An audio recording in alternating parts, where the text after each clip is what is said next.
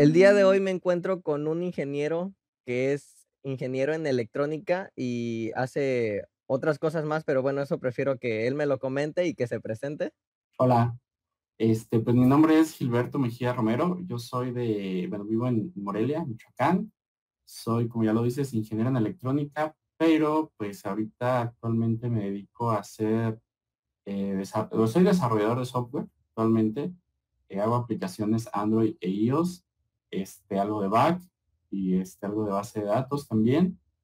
Eh, tengo un taller de impresión 3D y también tengo una escuela de robótica para niños, este, se llama Robótica Obsidiana y hemos tenido la, la, fortuna de representar a México en algunos torneos, tanto nacionales como, bueno, a México en torneos internacionales, con estos pequeñines de, de la escuela. Entonces, pues, me dedico a varias cosas, ¿no?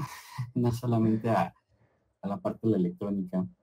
Nos preguntábamos de todo lo que hace, ¿qué es lo que le apasiona en su trabajo?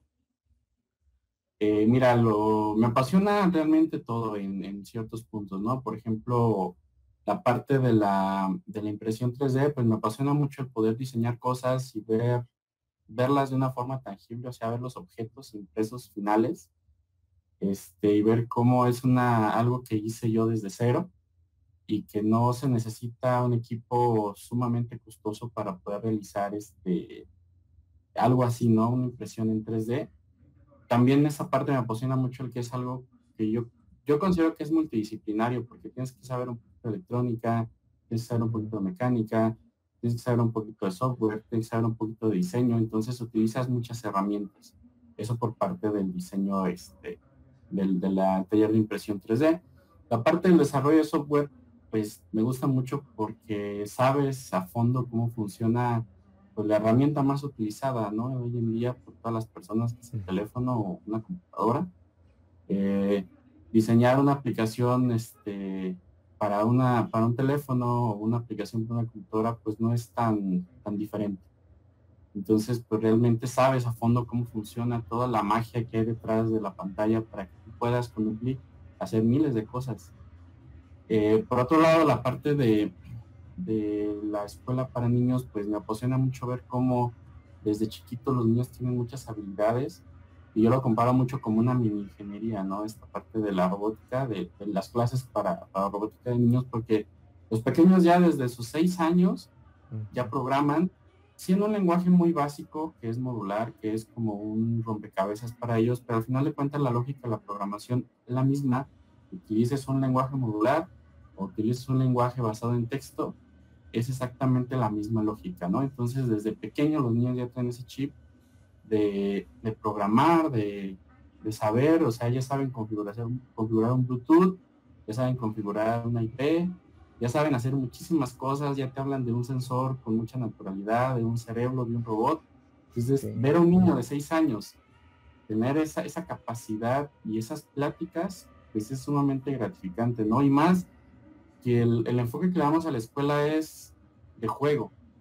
Los niños siempre, siempre están aprendiendo, jugando, entonces ver esa, esa emoción de los niños de decir, yo creé un robot desde cero y lo programé, es, una eh, satisfacción muy, muy grande, ¿no?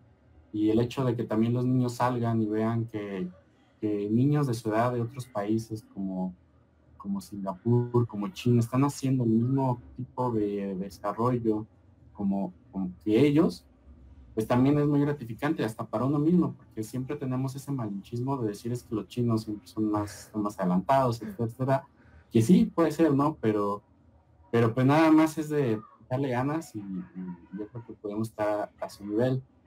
Este, la parte de la electrónica, pues me encanta mucho esta parte de diseñar circuitos, de, probar, este, de incluso pues arreglar algunas, algunos este, aparatos y está muy, muy padre. También tengo por ahí conocimientos en el área de patentes y marcas. También tengo por ahí una patente de un sistema, de una alarma electrónica. Y también eso está súper padre porque es otro mundo. O una cosa es la parte de diseñar y crear y otra cosa es ya la parte, ¿no? De, qué es una patente, qué necesitas, todo el papeleo. Entonces, pues todas las partes a las que yo me dedico este, tienen un, un punto muy, muy clave en el que que me hace sentir bastante satisfecho con, con esto, ¿no?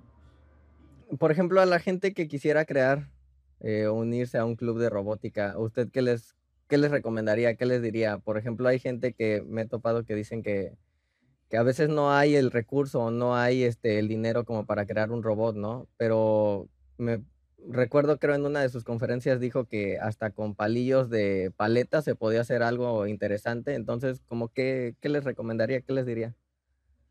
Mira, actualmente tenemos a la mano mucha información, este, para bien o para mal, mucha información errónea, mucha información este, que es este, verídica, pero yo creo que en, este, en esta etapa del Internet, eh, las personas que no quieren aprender algo es definitivamente porque tienen flojera, este, no, hay, no creo que haya otra palabra.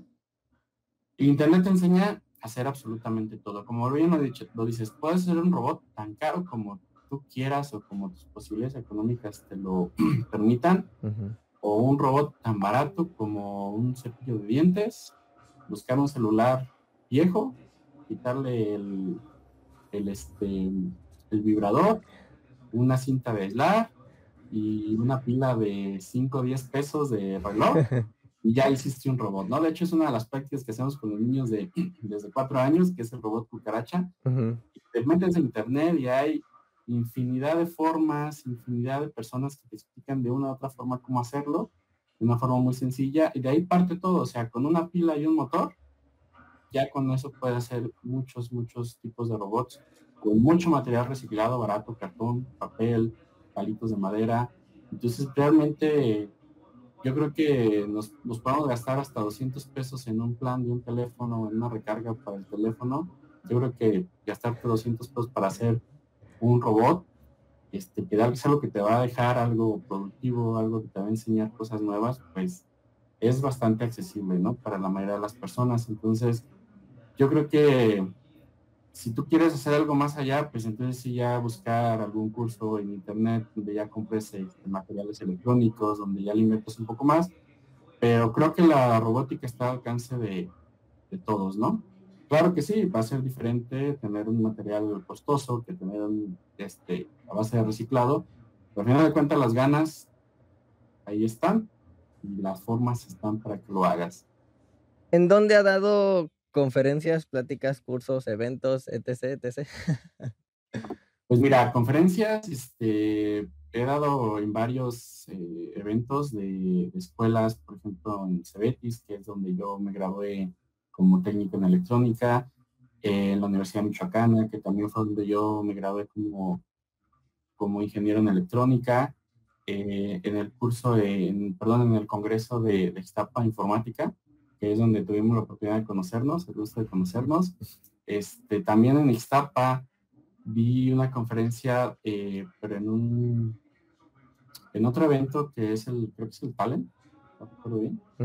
Este, y bueno, la mayoría han sido en base a, mi experiencia en los cursos o concursos de, de robótica enfocado para niños, robótica educativa, básicamente.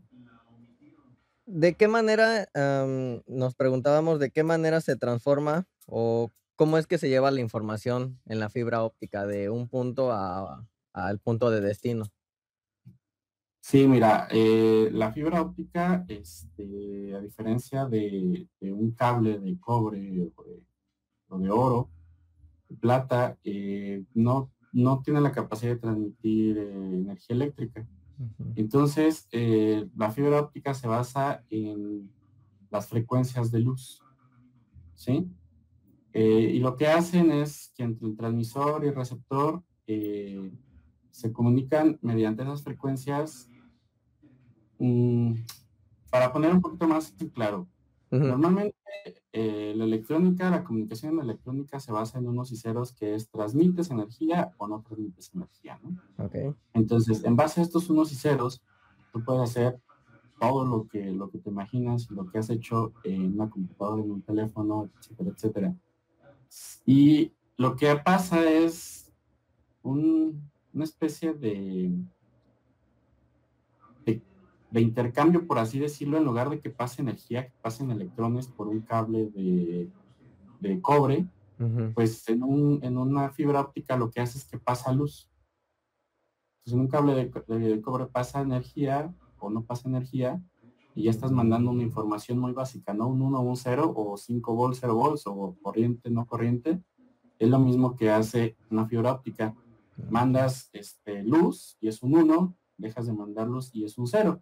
Lo que tiene la fibra óptica es que tiene una capacidad de conducción de, la, de las frecuencias de luz muy buena por sus propiedades, entonces estas, estas este, frecuencias se quedan en el núcleo y aunque la fibra óptica de vueltas, este, la luz sigue, estas ondas siguen esta, siguen la, el caminito de la fibra óptica.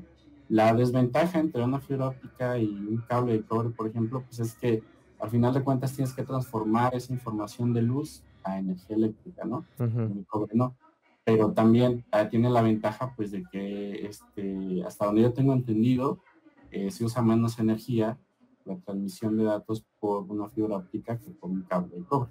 Entonces básicamente a grandes rasgos esa es la, la diferencia entre una fibra entre mandar información en fibra óptica y, otra forma de información, ¿no? que es con luz. Este, y la capacidad principal pues es que tiene, tiene la, la, forma, la facilidad, la fibra óptica de llevar ese haz de luz hacia donde ella quiere.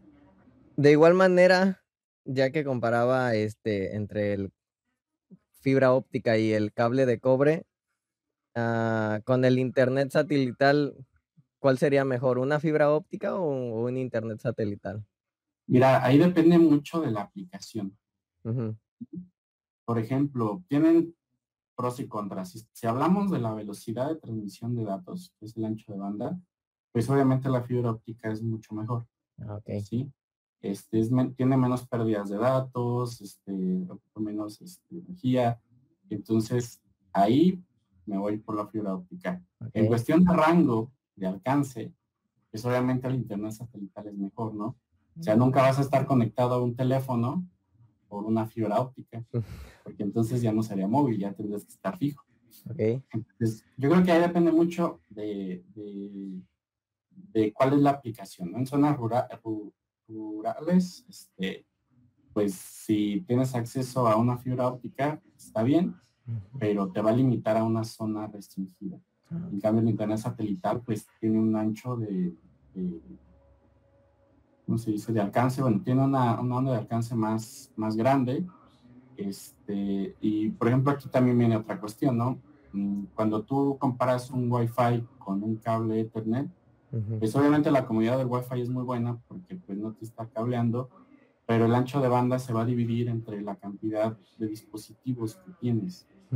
Están conectados, en cambio en Ethernet no. Por ejemplo, si tienes en Wi-Fi este, dos dispositivos conectados, pues el 50% el ancho de banda va a un dispositivo y el 50% a otro. Ah, en cambio, si tienes dos, dos computadoras conectadas al Ethernet, al mismo router Ethernet, tienes el 100% de ancho de banda en las dos computadoras. Entonces ahí yo creo que no podemos definir cuál es mejor o cuál es este, peor, más bien dependiendo de la aplicación. Para cada aplicación hay un, este, hay, hay, algo que es más óptimo. Ok. Cuando va eh, a uno, cuando asisten a los torneos de robótica, em, nos preguntamos a la hora de que alguno de los participantes pierde, ¿cómo se, cómo les ayuda o cómo se dan cuenta del error que tuvo el robot para que a la próxima igual este, lo corrijan y lleven pues la, la ventaja, por así decirlo? Sí, pues mira, muchas veces se pierde por algún error del robot, ya sea mecánico o ya sea este, en la parte de la programación. Que en la parte de la programación no le veo como un error, sino más bien este eh, algo que se puede mejorar, ¿cómo decirlo? O sea, no, no es tanto un error en la programación porque antes lo pruebas, sino más bien puedes ver este qué parte de la programación se puede mejorar para que sea más óptimo el robot, ¿no? La parte mecánica tal vez sí, este, puede ser que se salga alguna pieza, pues por el estilo, y ahí sí puedes decir, pues aquí está el error. Entonces, pues para la siguiente, esta pieza hay que reforzarla para que no se salga. Más, por ejemplo, en las peleas de sumo, ahí es donde es más, más factible esta parte de que se, de que se rompa, de que se abra el robot. Este, pero más que perder por un error del robot o que se descomponga o que se le salga una pieza, este, yo creo que el, el secreto está en el software y eso es viendo a los demás competidores qué van a hacer, qué estrategia utilizan. Entonces yo creo que la base es la experiencia de, de ver qué hacen las demás personas para poco a poco tú ir formando ciertos criterios de programación y ciertas estrategias para poder hacer que tu robot sea eh, pues, lo mejor posible, ¿no? Digo, al final de cuentas hay tanta diversidad que tu algoritmo o tu estrategia funciona para 10 robots, pero para los otros 5 no funciona, ¿no? Ah, ok. Entonces sí es algo, también es un volado. Este, puedes llevar un super robot y una super estrategia, pero si alguien le atinó a tu punto débil, se fue pues ya estás fuera. Y digo latino porque en las competencias ni siquiera ven cómo está tu robot ni cómo lo programaste, ¿no? Simplemente es que si le atinaron al punto de tu robot y falla ahí esta parte del punto él, pues siempre va a haber. No, no, creo que es imposible, casi imposible tener un robot 100% perfecto. Nos preguntábamos por parte de las impresoras 3D, ¿cuáles son los tipos de filamentos más comunes a la hora de imprimir? Sí, Mira, eh, hablando de las impresoras 3D que van haciendo la impresión por capa, eh, el, filamento más común y el más noble para, para utilizar es el PLA, llamado PLA. Eh, hay otros, como el PETG, el ABS, que ya son un poquito más complicados de trabajar, este, pero son más resistentes. Entonces también depende de la aplicación.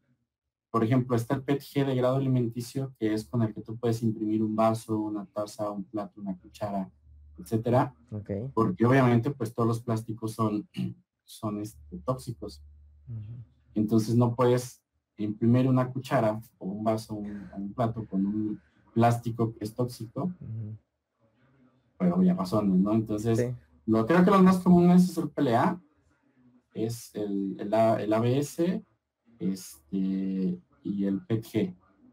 Creo que son los más comunes para, para, usar. Existe, por ejemplo, nylon, que no es tan común. Existe, por ejemplo, el, la fibra de carbono, que ya es algo muy caro, este, y son impresoras también especiales. Una impresora como las que tengo aquí atrás, que son unas Sender 3, eh, que te imprimen perfectamente un ABS o un, perdón, un este ABS, un PLA o un PETG, tiene un costo de 5 mil, 6 mil pesos. Pero ya una impresora que, hace, que utiliza un material como la fibra de carbono ya tiene un costo de alrededor de 40, 50 mil pesos. Un kilo de un PLA bastante bueno, este, te cuesta 500, 600 pesos en promedio, porque es muy volátil el, costo de los filamentos, pero por ejemplo un kilo de, de carbono pues está arriba de los 3 mil pesos, ¿no? La fibra de carbono está de los 3 mil pesos. Obviamente, pues la fibra de carbono es más difícil de trabajar, pero es más, más costoso, ¿no? Ya es, la ganancia es mayor. De hecho, hay muchos este, makers aquí en México que están trabajando para empresas en Querétaro y están empezando a fabricar piezas para drones, para, para hacer drones exportar. No drones de juguetes, sino ya drones industriales. Y estos makers están imprimiendo las piezas. ¿Por qué?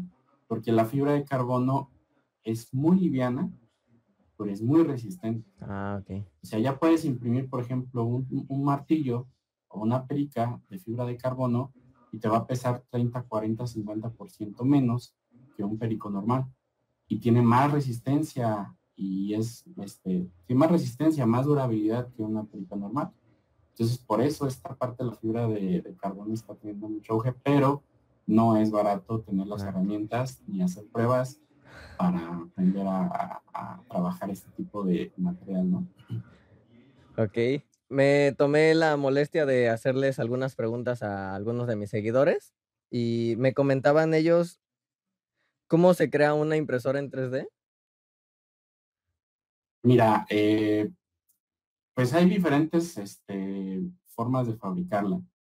Por ejemplo, están las que yo conozco, la NET A8, eh, tiene una base plástica, un chasis plástico, y, tiene eh, materiales muy, muy, muy económicos. Por ejemplo, la tarjeta este, se puede decir así la tarjeta madre. Este, la tarjeta donde tiene toda la lógica. Eh, es muy, muy económica. De hecho, está afuera de la impresora, se puede ver. Este, y nada más tiene como las varillas metálicas, algunas cosas de metal, además es casi puro plástico, ¿no? Entonces, es una impresora que, que yo recomiendo mucho para, para aprender, para meter la mano, para cambiar los drivers y hacer muchas cosas interesantes. Pero si, por ejemplo, ya no te interesa tanto esto de meterte a la electrónica y cambiar drivers y hacer como un refactor de la impresora, y ya por ejemplo una impresora, una Ender que ya es más metálica, ya tiene este, los componentes más, un poquito más resistentes, ya no te da tanta lata, ya no te sale tantas cosas. En cuestión de cómo se fabrica, pues más bien yo enfocaría esa parte a, las partes de la impresora, que sería las partes principales, que sea un extrusor, este, que está compuesto de un motor que empuje el filamento y un hoten, que es este, un cuadro que calienta a 200 grados o más centígrados este, el, filamento. Y de hecho por aquí tengo un filamento. Este es el filamento, este es un PLA. A ver si lo alcanzan a ver. ah, ok. Sí, es un, es un hilito de, plástico, polímero. Entonces, esto se calienta a más de 200 grados, se funde. Entonces, ya la boquilla, que normalmente la que la estándar es de 0.4 milímetros de diámetro, es donde sale ya el material fundido, este, es la que va haciendo como el dibujo, ¿no? De, lo que vas a imprimir. Entonces está el, extrusor, que es el motor que empuja el filamento, este, los ventiladores que enfrían el filamento ya cuando se sale del, extrusor de la boquilla, este, el, cuadro, el Hotten, que es un cuadro que tiene una resistencia eléctrica que calienta, te digo, más de 200 grados, y la boquilla, que es la que expulsa, con la que expulsas ya de una forma controlada el, el, este, el material. Consta de tres ejes, el eje X, Y y Z, para poder hacer la, la impresión 3D. este, hay diferentes formas en, en las que se mueven los ejes. Una es este, con ruedas y, la otra es, eh, se me fue el nombre, pero son una especie de... A ver si puedo traer aquí la impresora para que la, vean.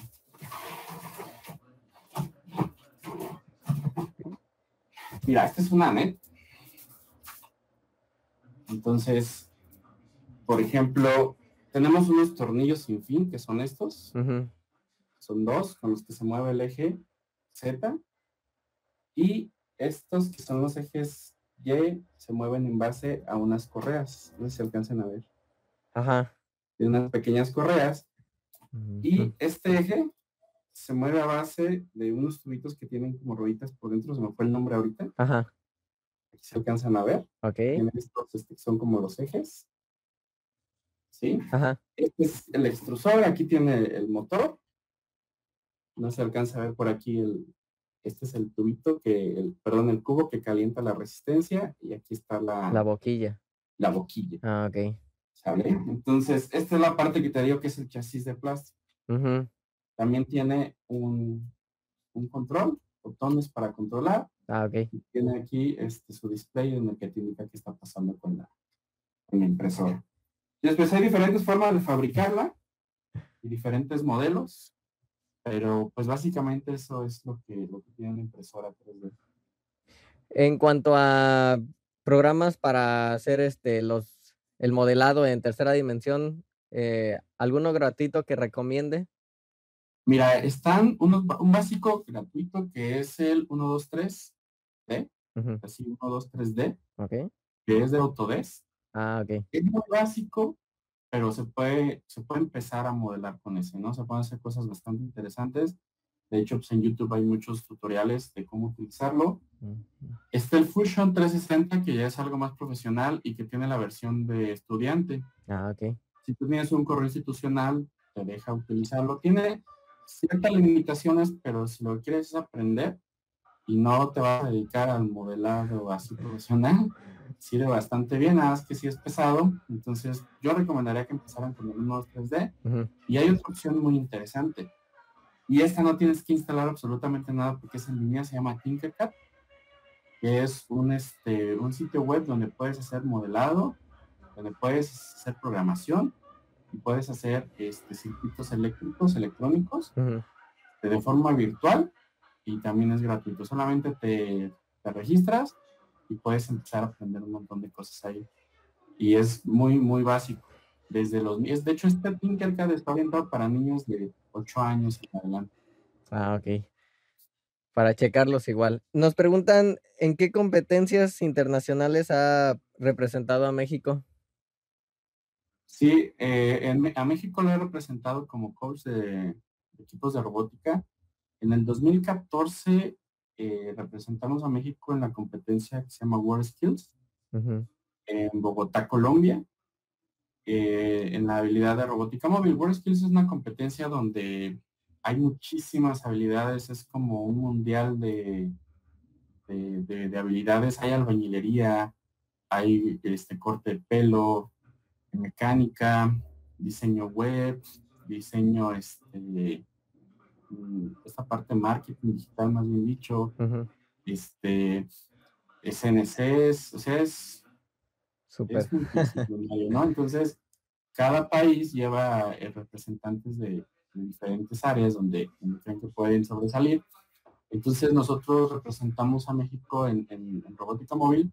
De hecho, fuimos una, una comisión de 20 maestros y 40 alumnos, si no me recuerdo, de, del CONALEP, de Acamba, de Guanajuato, okay.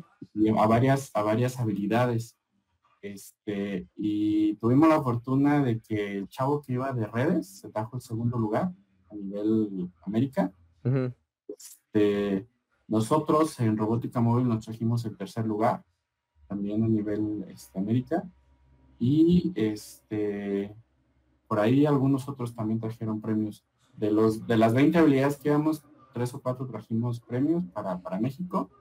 Esta fue la primera, la primera competencia que fui a nivel internacional representando a México y fue de las más complejas porque fueron cinco días en que los chavos tuvieron que estar programando su robot ocho horas cada día. Entonces estuvo bastante pesado, pero pudimos traernos el, el tercer lugar en esa ocasión Colombia se quedó con el segundo y Brasil se quedó con el primer lugar. Ah, ok. Fue en el 2014 y después representé México eh, un par de veces en, el, FIRST Robotic, este, que eh, tiene varias categorías, desde niños de 6 años hasta chavos de 19, 20 años. Ah. Primero fui representando a México con el equipo Monarchy, el TEC de Monterrey, Campus este, Morelia. Eh, obtuvimos varios premios regionales y, en el, y, los chicos en el 2013, si no mal recuerdo, obtuvieron el campeonato mundial en Houston, Texas. Ah, es cierto, en San Luis, Missouri. En San Luis, Missouri, en Estados Unidos, obtuvieron el, el, campeonato mundial y meses antes obtuvieron el pase en, en Houston, Texas. En el 2016 volvimos a esa misma, esa misma competencia y también obtuvimos en Houston el pase al mundial y en San Luis, Missouri obtuvieron un premio que se le da nada más a cuatro de los más de cuatro mil equipos de todo el mundo que, se inscriben. Pues también fue un premio importante. Y en 2018 regresé, pero ahora regresé con un equipo de, de pequeñines de seis años, ya con mi escuela de robótica, robótica obsidiana. Preparamos a, un, a seis pequeñines de, la escuela del Instituto Piaget aquí en Morelia. Niñitos de seis y siete años eran seis. Este, en esa misma competencia, pero, pero ya en el nivel de los pequeños, también ganamos el nacional en Monterrey y nos dio el pase al mundial y también el mundial fue en Houston y, también fuimos con estos chiquitines. Ahí ganamos el premio a la mejor investigación. Ah, okay. Ya como son, son pequeñines, este, sí importa la parte del robot, sí importa la parte técnica, pero está más enfocada a una investigación. Entonces, ganamos la parte de la mejor investigación a nivel mundial y en esa ocasión los chinos, si no me equivoco, se ganaron el primer lugar en la parte tecnológica y sí Pero está interesante porque veías puros pequeñitos de seis años de, España, de Egipto, de todos lados, o sea, como es mundial, o sea, de verdad ves de todo, todo el mundo ahí pequeñitos. y todos hablando, yo me quedé asombrado porque los pequeñines del ayer hablando inglés con otros niños de, de, Japón y de Estados Unidos y de Canadá y la verdad es que yo soy muy malo para el inglés. Entonces, me da mucho gusto esta parte, es bien importante que los niños tengan esa, pues no sé llamarle globalización, y de que se den cuenta que están haciendo lo mismo que otros niños en otros países que a veces el malinchismo nos tiene ciertos este ciertos amarres, ¿no? Para no, hacer muchas cosas. Pero sí, esas son las competencias en las que representaba México a nivel internacional. Con respecto a lo que acaba de decir, son varios este, mitos, ¿no? Los que se han roto con, con lo que ha hecho, por ejemplo, con llevar a los niños a, a este, a campeonatos mundiales y que vean que no, no es este, que es lo mismo, ¿no? Lo que hace uno de aquí de un mexicano que un español o un chino. Igual ellos están luchando o haciendo su esfuerzo por ganar una misma competencia igual que nosotros, ¿no? Así es, así es, es, bastante importante para mí que los niños desde chiquitos se quiten esa venda o esas, este, esos tabúes y que sepan que la pueden romper y que no hay ninguna diferencia entre entre un, niño mexicano y un niño chino en cuestión de capacidad, ¿no? Yo creo que la diferencia estriba en la cultura y, que pues allá la verdad es que sí son muy disciplinados. Sí se ve la diferencia entre un niño este, latino, porque uno solamente hubo mexicanos, y, un niño chino o de, estas culturas, ¿no? este, yo, yo soy de la idea que pues dice, decía mi abuela que me encanta que tenga el santo, me encanta que la lumbre, porque creo que también pierden esta parte de ser niños, pero sí creo yo que en México lo que nos hace falta pues, es aplicarnos, un más de disciplina en muchos sentidos, y estamos a la par de, competirle a cualquier, a cualquier persona de cualquier país. Sí, porque básicamente muchos, muchos mitos o mucha gente cree que que, que los mexicanos no pueden, ¿no? Y, y, no, el mexicano tiene talento, simplemente le falta lo que usted decía, quizás este, la disciplina, ¿no? Que, que se paran tal hora cuando ellos ya están despiertos desde temprano, ¿no? Sí, es que los, los chicos de, por ejemplo, de China, Japón, ellos si dicen, te vas a dedicar a la robótica, le vas a dedicar cinco horas diarias a la robótica, ¿no? Entonces es ahí donde te digo que pierden a lo mejor esa parte de ser niños. Sí. Pero bueno, al final de cuentas, sí hay una diferencia muy grande. Yo no creo que en capacidad, pero, o sea, no en talento, pero sí en, disciplina y en horas de estar ahí. O sea, yo, yo en lo personal, yo creo que el niño, pues, y te lo digo con mucho conocimiento de, causa, un niño en nuestros cursos en dos horas ya está, o sea, ya no puede más de dos horas de una clase robótica, sea, lo, sea, así sea divertida, así sea con legos, así sea con, así sea que algo que ellos aman, después de dos horas ya no puede seguir. Entonces, pues creo que no, no tampoco no es sano irte al otro lado, ¿no? estar ahí. Pero sí, sí creo que la, la, la gran diferencia es la disciplina. Por último, me, me preguntaban este, lo siguiente. Dice, prácticamente hemos llegado al límite de, los de lo pequeños que pueden llegar a ser los transistores. Actualmente los transistores tienen alrededor de 10 a 20 nanómetros de escala y se espera que se reduzcan alrededor de 5 a 7 nanómetros en los próximos años. Pero eso parece ser lo más lejos que podemos llegar. Entonces, después de que se alcance, ¿ese es el límite o qué sigue? Pues mira, yo creo que aquí podría haber dos vertientes, ¿no? Uno sería esta, esta teoría de la antimateria, puede ser. Este, no conozco mucho el, el tema, pero podría ser una, una posible, posible camino. La otra que yo veo un poquito más a la, a la vuelta de la esquina es un efecto que es lo que pasó con los teléfonos celulares. A lo mejor tú eres muy joven, pero, pero al principio pues los teléfonos celulares eran literalmente bolsas, cajas que traías cargado. este, y la pila te duraba para dos o tres llamadas y, tenías que andar cargando con tu mochilita y tu teléfono, ¿no? Okay. Después se fue haciendo más pequeños, más pequeños y, lo in o lo, lo, mejor, o decir, tengo un teléfono, en ese momento los mejores teléfonos eran entre más chiquitos, era, ¿no? era como, wow, qué, padre, tiene un teléfono bien pequeño. ¿Qué pasó? Llegó un punto en el que decían, pues ya no puede hacerse más pequeño y ahora qué pasó? Ahora entre más grande es el teléfono, tiene más, este, más auge. Yo creo que va a pasar lo mismo en el momento en el que ya no puedan reducir más esta parte. Este, ahora va, va a ser al revés, va a empezar a, crecer la parte, el área física de, los componentes, pero, pero entonces van a ganar mayor potencia, mayor rapidez, mayor todo. Yo creo que va por ahí. Sí, creo que, creo que lo más, lo más pronto, lo, lo, la vuelta de la esquina, lo que sería sería esto, que vaya al revés.